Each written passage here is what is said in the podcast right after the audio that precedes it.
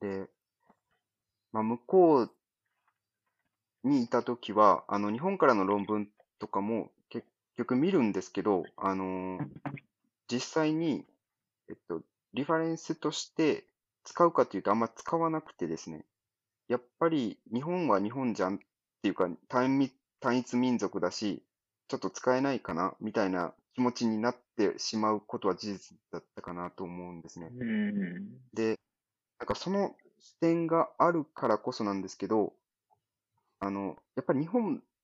今多施設研究って結構日本の中でもどんどん昔よりはなんかどんどん輪が広がっていて素晴らしいなと思うんですけど、なんかいずれ多分僕らの世代、僕らがもうちょっと上になった世代では、多分日本だけっていうのも飽和状態になるはずなので、同じ民族としてやっぱアジアとなんかもっと協力できるような体制ができたらいいなとは思ったりするんですけど、そうなってくるとアジアと一つのものがとか、まあ同じデータベースみたいなのが作れるようになったら、メジャー誌にも結構バンバンみんなでできるのかなって思ったりするんですが、なんかこの前、おさむさんが、なんか何何人か忘れましたけ？ど、シンガポールでしたっけ？の人からなんか声をかけられて、なんか研究をやるみたいなのを SNS であ、上げられてたので、はいはい。いや、ほんと、ま、なんかそういうのがあると、そうですね。もう全く同じこと考えてて、だからその、うん。アジアの強みって人口のバカ多さだと思ってるんですよね。はい。で、ただその、まあ、小児消化器もそうかもしれませんけど、その、診療科体系としてまだ未熟っていうか、うんそれこそナフレズもそうですけど、その診断制度がどうなのかとかですね、その診療の質がどうなのかっていうところは多分まあ及ばないと思うんですよね。例えば僕の専門の小児救急であったとしても。うんで、あの、そうすると、すぐにアジア全体と組めるものでもなないので、あの、その辺はこうある程度戦略的に考えていく必要があるのかなというふうに思いますけど、ただやっぱりアジア人としては、あの、記録見た時のこの地域での何かコラボレーションは、まあ、絶対していかないといけないかなというふうに思いますね。なんで、変な言い方すると、まあ、僕カナダいましたけど、あの、カナダ人から見たら、人によっては、あの、日本人とコリアンの区別もつかないわけですよ。うん。だから向こうから見たときにまとめてこっちっていうふうに言うと分かりやすいかなっていうふうにうん思ったりとかもするので、うんぶっちゃけ僕たちも日本人と、あの、あ、失礼僕たちも別にそのカナダ人とアメリカ人の区別ついてないところもあるので、同じだと思うんですけど、うん。確かに、そうですね。そう。するとやっぱり北米っていう捉え方をするように、例えばあの東アジアっていう捉え方をするって考え方もあると思うので、そうしそうした意味での、うん。まあ、あの複数国家、複数民族、複数た、まあ、多施設の研究っていうのはまあ全然やりたいなって思ってます。うん。で、何やるかって考えると、と特化外として、なんかその、あの、なんていうんですかね、あの、複数の国、マルチネーションズでやるときには、なんか多分、多分なんか初めアンケート調査みたいなうん。感じで、なんか、あの、クロスセクショナルのサーベイをしました、みたいな感じで、まあ、まずは始めてみて、ネットワークを作って、っていうふうな感じのことを考えてたときに、まあ、たまたまシンガポールの友達が声かけてくれたので、あの、うんあの、まあ、やろうかって話に今なってるとこですけど、あれも面白いのは、あの、別にすごくな、すごく密に連絡取ってるわけじゃなくて、シンガポール人の友達の友達なんですよね、彼は。おーなるほど。で、あの、たまたまその SNS で繋がってるんですけど、僕が研究っぽいことをよく上げてるから、あの、こいつなんか日本で小児救急の研究っぽいことしてるなって認識はしてたみたいなんですよ。で、それでなんか日本とコラボしたいときには、あ、じゃああいついたなって声かけてくれたっていう感じなんですよね。なるほどですね。なんで SNS に、あの、なんかこだわってリサーチのことを上げ続けるっていうのは意外にやったなっていうことをその時思ったっていう。うんああ、なるほどう。ん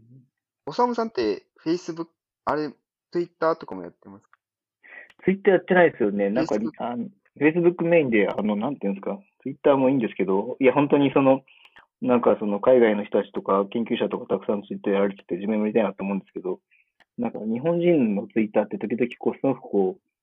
心が傷つくことがあるって話を聞いたりとか、なんかその、あの、なんか違う、違う世界が広がってるみたいに言う人もいたので、ちょっとなんかそこに消耗するのも嫌だから、まだ僕はこう、やりたいけれども、なんかこう、そこにこうエフォートを注げないでいるんですけど、は い、面白い。うん。ま、誠さん、あの、誠さんは、えっと、の領域だと、あの、ウォンカとか、ウォウォンカでしたっけ？とかは、この前アジアとかであったんでしたっけ？ウォンカ。台台湾か？台湾ああ、どっかであったかな。はいはい。なんか、ウォンカエジアとか、ウォンカのそのワールドと、ウォンカサウスパシフィックとか、ウォンカ、あの、なんかイーストアジアとかあるんですよね。その地方会っていうか。はい。ああ、なるほど。でも、あの、誠さんのところのグループは本当に最近もすごすぎて、普通にその北米とか、その英国のメジャー誌に日本人だけのなんか、その多施設のさ、うん。スタディがバンバン載ってるので、まあ、ブレインがたくさんいるからなんですけども、それも本当すごいなと思って、うん。あの、少なくとも僕の領域、まあ、小児科とか小児救急とかでまだ起こせてないことを起こせてるので、まあうん、それはもうすごいなっていうふうに思ってるんですよね。ななんでんなことできるんでうすか、ん。確かに。いや、そんなにできてないし、まあ、あの、やってる人たちはいるんですけど、僕は今聞いてて、ちょっと思ったのは、なんかそのプライマリーケアって結構その個別性っていうか、その医療システムにかなりよるじゃないですか、うんその何やってるかみたいのが。だから、あの違うんですよね。イギリスとアメリカでも結構違うし、そのまあアメリカとカナダでもちょっと違うし、なので、で、なんていうのかな。なんかその、ん全部一緒でこれがワールドスタンダードみたいのって、まあ、なんか一応ちょっとはあるけど、そんなにはなくて、やっぱ結構その医療システムに依存してるところがあるので、だから、うーん、なんていうんですかね。まあテーマにはよると思うんですけど、なんかこう、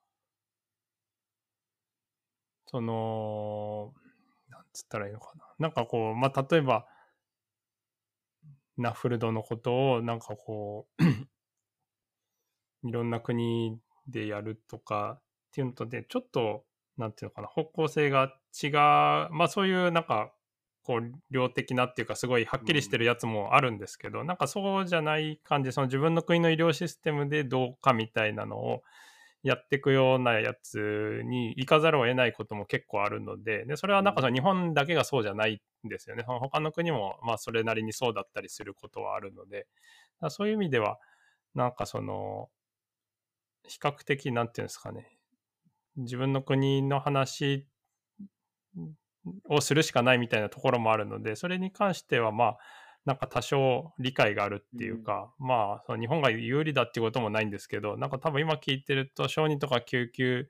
のやつよりはまあなんかその他のその北米じゃない国でも、まあ、ちゃんとやってたりテーマが良かったりその人たちに興味があれば、うん。あのなんか一応こうあの構ってもらえるっていうかこう話に入れてもらえるみたいなところがあるのかなっていうのが一個とあとまあプライマリーケア自体がそんなにやっぱアカデミックのとか弱いっていうのはまあどこの国でもその他の科に比べるとあるのであの多分なんていうんですか一番いい雑誌でもそのまあインパクトファクターで言えば5とか4の後半とかそういうところなんですよねその北米の雑誌とかでも。なのでで結構こうなんていうんですかねなんかプライマリーケアの人たちが、まあ、そんなにわかんないですけど他の科に比べると多分コンペティティブでないっていうか排他的でなくてまあなんかこうあのまあ、プライマリーケアのことやってるんだったらどこの国の人だかわかんないけどこう頑張ってやってよねみたいな感じは多分あるかなという気はします。いや、見てるとなんかこう、あの、異文化に寛容ですよね。うん、うん、そうですね。それはあると思います。いや、見てると、いや、異文化に寛容なんだな、この、こう、診療科っていうか、この専門性は、みたいなところはあって、まあ、確かにそこはもう一人に羨ましいですけどね。この前あの一緒に出させてもらったレターなんですけど、あの、査読の先生が超優しいです。そうですよね。すごい。超好意的に。なんかあのね、トシさんが書いてくれて一緒に出して、結構、なんかそんなに指摘をするんだったらもうリジェクトでもいいんじゃないかっていうほどだけど、なんか一個ずつ、こうした方がいいよみたいな。そう。直したら多分、アクセプトするから的なことも書いてくる。そうですね。あとね、この間僕がなんか他の人たちと一緒にやったその質的な研究で、まあ、イギリス系の雑誌に載ったんですけど、なんかそれとかは、その結構こう理論的なこと？なんですかね。プライマリーケアって、まあそのヘルスケアシステムの中で、まあプライマリーケアがどういう役割かとか、なんかそういうのをこう数字で出すやつと、あと、なんていうんですかね、プライマリーケアのこう考え方とか診療の枠組みみたいな、結構その理論的なところに興味がある人たちもいて、で、なんかその、プライマリーケアの専門性って何かみたいな話にこう必ずどこの国でもなって、その時になんかこう、なんていうのかな、こういうことをやるのがプライマリーケアだっていうのが、なんか数字じゃなくてもっとその理論とかで言いたいっていうか、そういうのでも表現していくみたいなのが、あの、なんていうんですかね、流れというか、そのどこの国でもなんかちょっとずつ違うんですけど、似たような、まあ、全人的に見るとか、異文化に寛容だとか、そういうことが大事だよねとかっていうのを、なんかこういう診療の枠組みを使ったらいいんじゃないかとか、そういう理論的な研究っていうのも、なんかどこの国でもこう、コアの人たちというか、まあみんながやってるわけじゃないですけど、こうマニアックなというか、そういうのが好きな人、プライマリーケアのそういうところがコアだと思ってる人たちが、ちょっとこう少ないけど一定の数でいて、で、なんか日本のセッティングで、まあ、そのイギリスのこうそういうコアなやつがどう受け取られるかみたいな質的な研究だったんですけど結構そういうのがなんかこう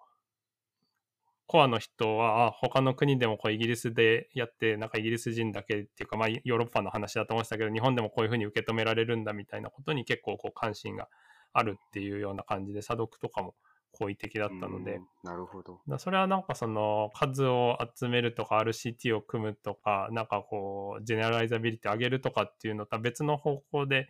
その海外の人と、あの、対等に話すとか、まあ議論する方向性がなんかあるんだなっていうのはちょっと思いました、ね、なるほど。誠さんの、その多あの、海外での多施設研究とかっていうのは基本的には、あの、あ、あ何でしたっけ？アヤ、アヤビングさんでしたっけ？今日。アービング、グレッグ・アービング。あ、はいはい。アービング以外は、日本人、はい、向こうにいる日本人とかとこうコラボしてることが多いではあるああ、えっとですね、その、この間のその、イギリスの雑誌に載っているやつは、グレックは向こうの人で、あともう一人日本人で向こうで働いてる GP の人っていうメンツで、まあその人がバイリンガルなので、まあ結構その質的な研究とかをなんか日本語でやったやつを英語でどうするかみたいのって、やっぱちょっと、あの、いろいろなポイントがあるので、まあそこはなんかそのバイリンガルの人にも入ってもらったっていうのは大きかったかな。っていうのが一個で、で、ただまあそれ以外、だと、まあ、僕がやってるのはなんかデータ自体は日本のやつだけど、その、まあ、アイデアとか解析とか、あの論文書くとことかに、あの、他の国の人にも入ってもらってるっていうのが、あ僕がファーストでやってるやつはそういう感じで、今のところはやってるのが多くて、あの、US の人とかで、あの、一緒にやったりとかっていうのもあるかな。で、僕もちょっとその、なんていうんですかね、でもやっぱなかなかそれで、まあ量的なことで、うん、なんか日本で施設数を増やしたりとかしても、まあ難しいところは確かにあると思うんですよね。さっきお二人が言ってたみたいな、で、なのでちょっとその、まあ記述研究とか横断研究で、なんか比較的、こう、簡単にっていうか、まあ数を数えればできるみたいなやつで、そのいろんな国でやるっていうのは僕もやりたいなと思ってて、ちょっとこうエコロジカルスタディみたいな感じのそのまあ各国とか都市ごととかで例えば受領行動にどう違いがあるかとか、まあ、それぞれのヘルスケアシステムは、まあ、こういうヘルスケアシステムでっていうのと、まあ、そこの国の例えばわかんないですけど受領行動をあのまあいろんな国の人に数字出してもらって比べるみたいなのはなんかそれはちょっとやってみたいなとは今思ってるっていう感じです。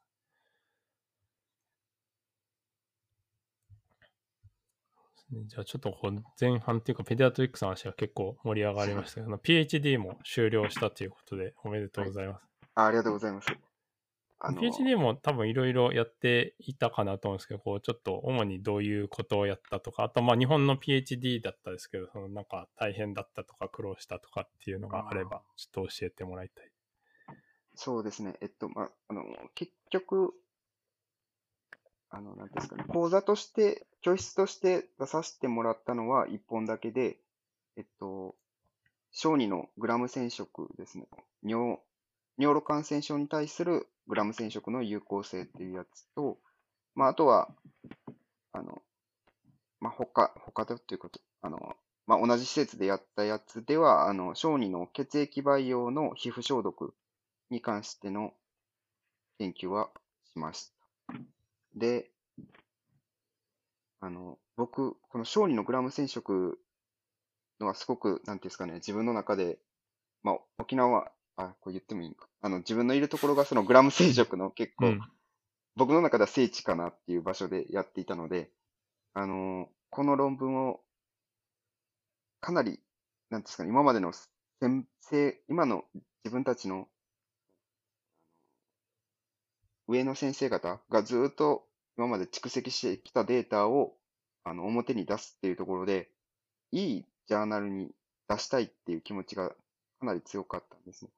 なので、初めペディアトリックスとかをまさに出したりとかしてたんですけど、そこで査読で言われたことが、で結構傷ついてしまって、あの、言われたのは、統計解析とかは素晴らしいと。文句を言いようがないと。で、あの、ね、あのテオリーというか、あの、考え方っていうのも非常によくできていると。ただし、話題が非常に古風、まあ、ドライであると。もう、あの、乾ききっている。もう、なんていう、あの、誰もおそらくあんまり興味ないだろう。なぜならアメリカではもうグラム染色は医者ができないからだ。っていうのが書かれていて、そうなんだ、みたいな。で、非常に、まあいいかなと思ったけど、あの、他の国ではあんまりももはや医者がグラム染色をやるっていうのをやってない中で、なんかじゃあ、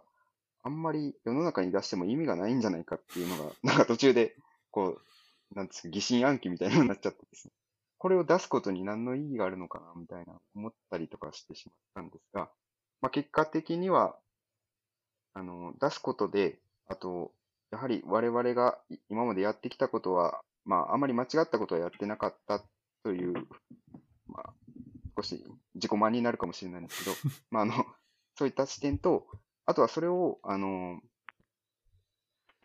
出して、えっと、実際に、えっと、博士のディフェンスとかに行ったときに、あの、その、ディフェンスするときの審査委員長とかが非常に好意的で、あの、まあ、ちょうど AMR とかの話もあった中で、あの、まあ、もっとこれを広げて、クリニックとかでももっとできるような体制を、まあ、本来は作っていくべきだなっていうのをこう言ってくれたりとかして、まあ、結構そういうのが 自分の中では良かったかなと思ってたんですけど、本来でああれば、まあ、出して世界で、なんていうんですかね、評価を受けたいなっていうのは、っていう、ちょっと悔いが少し残ったではあるんですけど、で、もう一本の方は、小児の血液培養で、これも、あの、うもともとは、昔はあの、ポピヨン、ポピドン、え？いヨードうんうん。で、ポピドン消ヨード毒、そうですね、すべきって言われてた中で、僕とか、誠さんの先輩の感染症にちょうど、まあ、回っていた研修医の人とかが RCT を組んで、アルコール面でも、まあ、そんなコンタミが増えないというところを出したおかげで、僕らは、あの、用土、ポピオン用土、ポピドン用土でしたっけ？で、えっと、染色、あのー消毒をして3分を待つっていうのを成人ではやらなくなったという中で、小児では、当時でも僕らが検診の時は、あの、イソジンで消毒してたんです。してた。で、はい。で、それが非常にめんどくさいのと、あと3、んまあ、1分とか2分、3分っていうのを待つっていうのが非常に僕はできなくて、で、まあ、その中でに、まあ、小児でもある面でいいんじゃないかっていうのが、一時期、なんか、多分、研究とかもないまま、まあ、小児でもアルメンでいいじゃんみたいな感じで、それが、流れが変わって、で、で、アルメンでいいじゃんっていうところから、もう、ラインを確保する、あの、点滴を確保するときにもう一緒に、その、戦士心のところからも吸って、それでも欠売でいいじゃんっていう流れにいつの間にかなっていて。はい。で、それって本当に正しいんかなっていうところを、まあ、思って、結局僕らが研修医だって、まあ、イソジンで消毒していた頃の何年間かと、あの完全にアルメンで、まあ、消毒をして、した何年間でこう比べて、まあ、コンタミが増えたかどうかとか、まあそういったところを、こっちは上田先生とかですね、うんうん、流流大のグループの人と一緒にやったんですけど、うんうん、まあ結局あんまり、まあ、大きな差はなくて、まあ、ある面でやっててもいいんだ、よかったんかなっていうのを出したんですが、これも、まあ、その結果よりも、なんか興味深い点が2個あって、あ、3つぐらいあって、1つは他の論文、バックグラウンド調査みたいなのをしてると、医者が血売を何本も取るっていうのが、基本的には世界であんまりももはややられていない可能性があると。いうところで、静脈戦士チームが基本的にはなんかやったりとか、まあ、看護師チームですかね、がやってるっていうところで、そういう人たちがやることによってコンタミがかなり防げてるというデータがあって、なぜ我々はまだ、我々、医者がやってるのかなっていう疑問とあとは、あの、なんかその、血売を取るのが自分たちの施設非常に多くて、だけど予防接種をしたおかげで、あの、皮膚と、まあ、プレベナーが、まあ、しっかりと予防してくるおかげで、もうほとんど、あの、血売が陽性にならなくなってきている、特に、あの、そのシビアな症例が減ってきているという中で、あの、コンタミ率が非常に多くて、6、6 7割ぐらいコンタミ陽性になった症例の6、7割ぐらいがコンタミっていう結果になってしまったんですね。そし、なので、なんかなんか、なんか取る基準っていうのをもっと考えなきゃいけないなっていうのを考えるようになったのと、まあ今さっき言ったことですけど、あの、ヒブプレベナーが流行ってくれ、流行ったっていうか、あの、しっかりと浸透したおかげで、もうヒブはまあ、これ全国的にもですけど、もう重症例がほぼなくなったし、うちでももう皮膚は一例も出なくなったっていうところと、あの、肺炎球菌に関しても、ほぼ陽性例が、まあ、かなり減っ、まあ、ほとんどないですね。もう激減してるっていうところで、予防接種やっぱりすごいんだなっていうのが実感できたっていう。まあ、のある面で消毒してよかったねよりも僕はそっちの方がなんかすごいなっていうその3点の方が思ったいう研究ではあります。が、これも、はい、なんか、一応通すことができてよかったかなと思うんですけど、なんか、自分が疑問に思ったことを形にできて、やっぱり、なんかそのアメリカでの研究っていうのも、なんかいいジャーナルに載ったりとかいっぱい楽しかったんですけど、やっぱり自分が普段けんあの臨床している中で、あのけん疑問に思ったところを解決できて、それを形にできるっていうことの方が、やっぱ楽しか、楽しいっていうか面白かったなっていうのは今思ってはいるところです。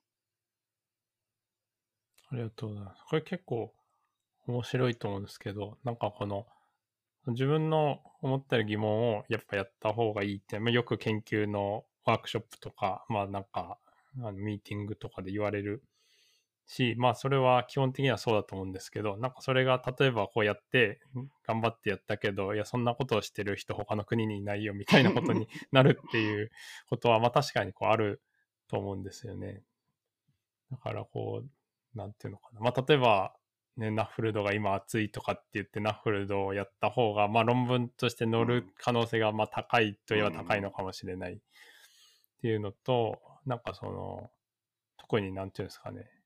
なんかある程度まあ慣れてきて研究をするっていうことに慣れてたら、まあなんか好きなことをやったりとか、まあこれはこれぐらいにしか乗らないかもしれないけどやりたいからやるとか、なんかその他のとこでこれは、まあ、あの、ちゃんと形にするためにやるとかっていうのもあるかもしれないですけど、なんか若い人がこれからやるときに、なんか僕も基本的にはやりたいことをやった方がいいよっていう感じで一緒にやることが多いんですけど、なんかこう、そのいわゆるあ今熱いトピックみたいのとかも、まあ、業界ごとにあったりはするじゃないですか。ななんかそういうのをどれぐらい意識するかみたいなのって、なんかいつもあのバランスなのかなと思うんですけど、おさむさんなんかその辺ってありますか？どういう考え方あの、えっと、トシさんの、えっと、1例目の方、1本目の方の話ですけど、あの、全く同じ経験したことあって、あの、えっと、小児病院のレジデントをしてたときに、あの、自分がチーフレジデントだったので、あの、当直の体制をいろいろ理由があって変えてですね、ナイトフロートにしたんですよ。なおーナイトフロートってもう今やってないですけど、みんな、あの、その時は結構流行ってて、北米では。要するに、あの、ローテーションのうち、えーっと、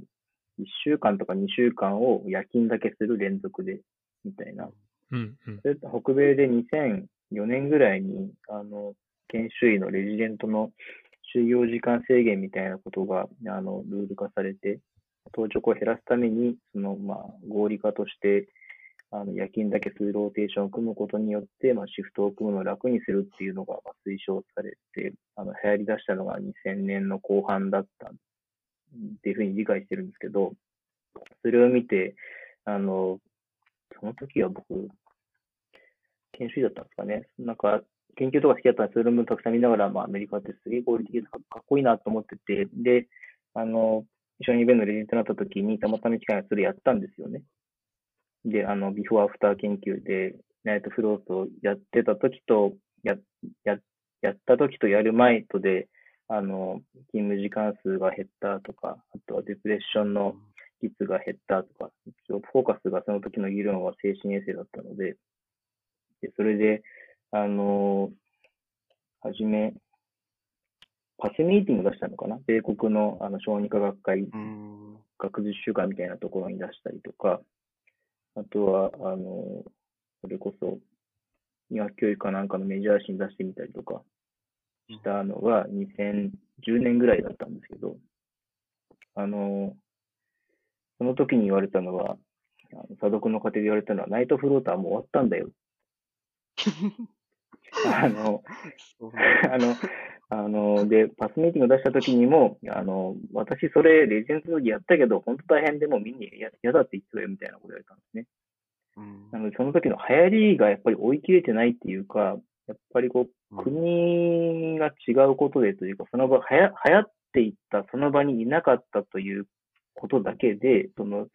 流行りが追い切れないものってやっぱあると思うんですよね。質感みたいなところですけど、それをちょ感じたときに、なんていうんですかね、あの、まあ、なんか、流行りを追い切れなかった、まあ、都会の流行りに、あの、追いつけなかった田舎者みたいな気持ちになったんですけど、あの、それはなんか、お全く同じ感想だなと思ったんですけど、なんかこう、すごくこう、無力感を感じたみたいなところがあったんですけど、ただ、あの、こだわりとして諦めなかったんですよね。なので、あの、どんなにその、インパクト、いわゆるインパクトファクターが下がったとしても、まあ、英文詞に出し続けたら、まあ、どっかに通ったんですけど、うん。で、あとは、えっと、その二次解析みたいな論文を、まあ、結局は、あの、日本の小児科学会雑誌の英文誌に出して、それも通ったんですけど、だから、プロジェクトから2本出したんですよね。で、そしたらですね、結局、インパクトとしては別に学術的には多くなかったんですけど、その雑誌、論文がですね、あの、その3年後くらいに、あの、すごい有名な業界の人が引用してくれたんですよね。あの、えっと、まあ、その、トレーニーの、あその、労働環境とか教育環境に関する創設を書かれたんですけど、業界の有名な先生が、まあ、宮城教育では誰誰しも知ってる先生が書いたときに、なぜか、あの、日本の小児科学会雑誌の英文誌の僕の論文を引用されたときにはですね、なんか報われたっていうか、うん。あの、こんなとこまで見見てるんだっていうか、なのでやっぱりこう、パブメドにの載ってるような雑誌に、まあ日本のちっちゃい研究であっても、英語で書くっていうこと、意味があるんだなっていうことを、うんまあ僕強く実感してですね。なるほど。なので、まあやっぱり、あの、自分でデザインした研究で、まあさ初めに英語で書こうと思ったものに関しては、もう最後まで完遂するということを自分、今でも心がけてますし、まあ一緒にやる、あの、トレーニーの先生にも、まあ、決めたらやろうよっていうふうに言ってるんですけど、うん。まあそういうことを今、あの、思い出しました。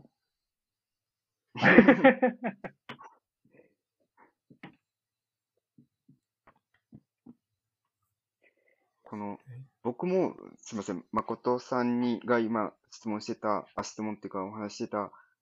その、後期研修医とかで、やはり臨床研究に、まあ僕がやってたこともあって、興味を持ってくれる人が出てきて、で、大学院、社会人大学院にこう入りたいっていう人もこう出てきた中で、あのただ、まあ僕が直接面倒も見る必要性もあるなとは思ってるんですけど、あの、彼らがその疑問に思ってることをやらせるってなると、結構時間かかって大変だなっていうのもあって、で、なんか、なんていうんですかね、彼らが疑問に思ってることって、なんかあんまり学術的になんかアクセプトされないかもなってこう思ったりするときもあるんですよね。それをこうどう、それでも、ま、なんとか英文詞にこう頑張ってすごい労力をかけていくのかいいのか、まあ、途中でちょっと方向転換したらいいのかっていうのが確かにこう言いにくいし難しい。けどやりたいんだったらまあやってみたらとは思うけどっていう で僕もそこにすっごい興味があったらまあ一緒にできるけど、まあ、そこまで興味ないところでそう言われてもなみたいなのもあって結構それは難しいなって思うことが出てきてやっぱ指導って難しいなって思ったりする場面が出てきたんですけど、そっちの方は、おさむさんどうですか？ねなんか、全面的に協力したりとか。うーん。まあ、一緒に文献レビューをしてみることですかね。うん。で、もういや、わかるんですよ。その子、やる気に満ち溢れてる子って、もうなんかその時点で見えなくなってるんですよね。うん、人間、もう自分がこの抱いた疑問っていうのはもう世界的に価値があるに違いない的なこうテンションで言ってくるじゃないですか。はい。で、その時に、やっぱりまあ一緒に、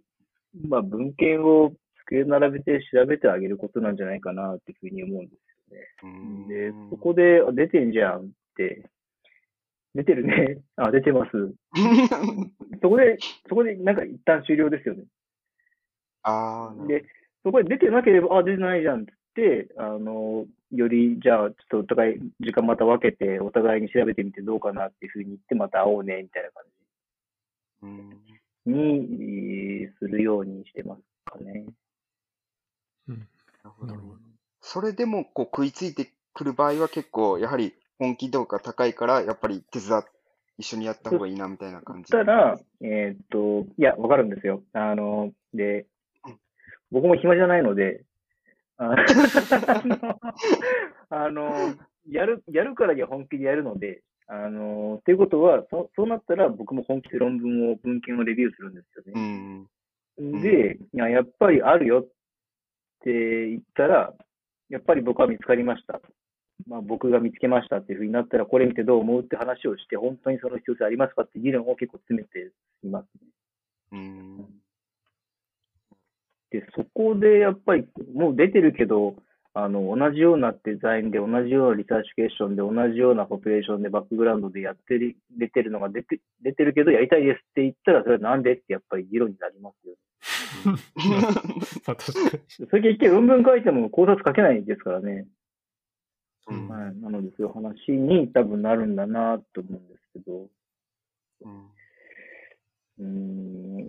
それでも書きたいって場合には、情熱だけ買って他の方に振っていくこともあるかもしれませんけど、ちょちょっとそれたところとか、ちょっとリサーチケーションちょい外して、まだ分かってないところにこう、あの、誘導でもないですけど、関心をこうちょっとそらしていくっていうこともするかもしれませんけどね。うんあとはその人の進路にも関わりますね。進路。結局その人の CV につながらなければ研究したって意味ないかもしれないので、うん、なのでその人の、まあ、進路の方に振っていくっていうこともあるかもしれないですね。承認科とかせ、うん診療科の中でのさらにこう深い差別が決まっている場合には。うん。うん誠さんは、あの、いろんな、なんですかね、あの、ミーティング、ミーティングというか、いろんな組織、あの、グループに、でも、あの、ご指導されてるかと思うんですけど、なので、いっぱいいろんな、やりたい、やりたいっていう声が出てくるかと思うんですけど、それどううまく対応されてるのかな？いやー、そうですね。そんなにうまく対応してるかわかんないですけど、まあ結構、その、なんていうんですかね、ミーティングも、なんかいろんなのがあるじゃないですか。その、なんか自分の、例えば大学院生とかだったら、まあ、やっぱり形にならないといけないし、うんなんかこう、そうじゃないけど研究について勉強したいみたいな、まあ、例えば月1回研究について勉強したいみたいなやつもあって、まあ、その中に論文を書きたい人もいるかもしれないし、まあ、そこまでじゃないけど一応いますみたいな人もいるかもしれないので、まあ、なんかそれぞれちょっと役割を分ける方がいいかなと思って、な最近はなんか増えてきたので、そういうなんかいろんなやつが。だからちょっと最初始めるときにメインの人と結構相談して、まあ、どこをゴールにする？なんかとりあえず、その、まあ、何か基礎的なことを学ぶっていうのがゴールなのかとか、うん。あとまあその遠隔とかで僕は月1回入ってるけど、まあそのその別のメンターとか別の指導者の人がいるところも当然あるじゃないですか、他のプログラムで僕はお手伝いで入ってるみたいな感じもあるので、そういう時は、なんかそのそっちにまあどういうリソースがあって、まあその人たちその参加する、例えばレジデントと指導員の人のまあゴールが何で、でまあその中で僕がやるのは何なのかみたいなのを、最近はなんか結構ちょっと最初に話して、前はなんかまあ、ね、とりあえずやりたいっていうか、じゃあとりあえずやるかみたいな感じで やってて、まあそれはそれでいいと思うんですけど、で、な例えば、なんか研究に興味を持ってもらうみたいなとこまでが僕のやることで、興味を持った人は、じゃあ例えばあの近くにこういう大学院があるって言ったら、じゃあまあ行きたい人はそこに行くかもしれないし、まあなんか僕が入ったけど、まあ研究にそんな興味がないよっていう人はまあ行かなくてもいいかもしれないけど、まあなんかモチベートするっていうのをゴールにしましょうみたいなセッションもあるし、まあ、あの、もっとなんかアウトプットを出さないといけないっていうような、まあ時も当然あるので、うん。まあその時はその時で、そういう風な感じでっていう。うん。のをちょっとこう、色、なんていうの濃淡をつけるようにし、あの、したり、役割を、自分の役割をある程度こう、最初に、まあ、あの受ける側っていうか、ラーナーの人ともちょっとはっきりさせるっていう感じにしようかなっていう感じでやってます。うんなるほど。ありがとうございます。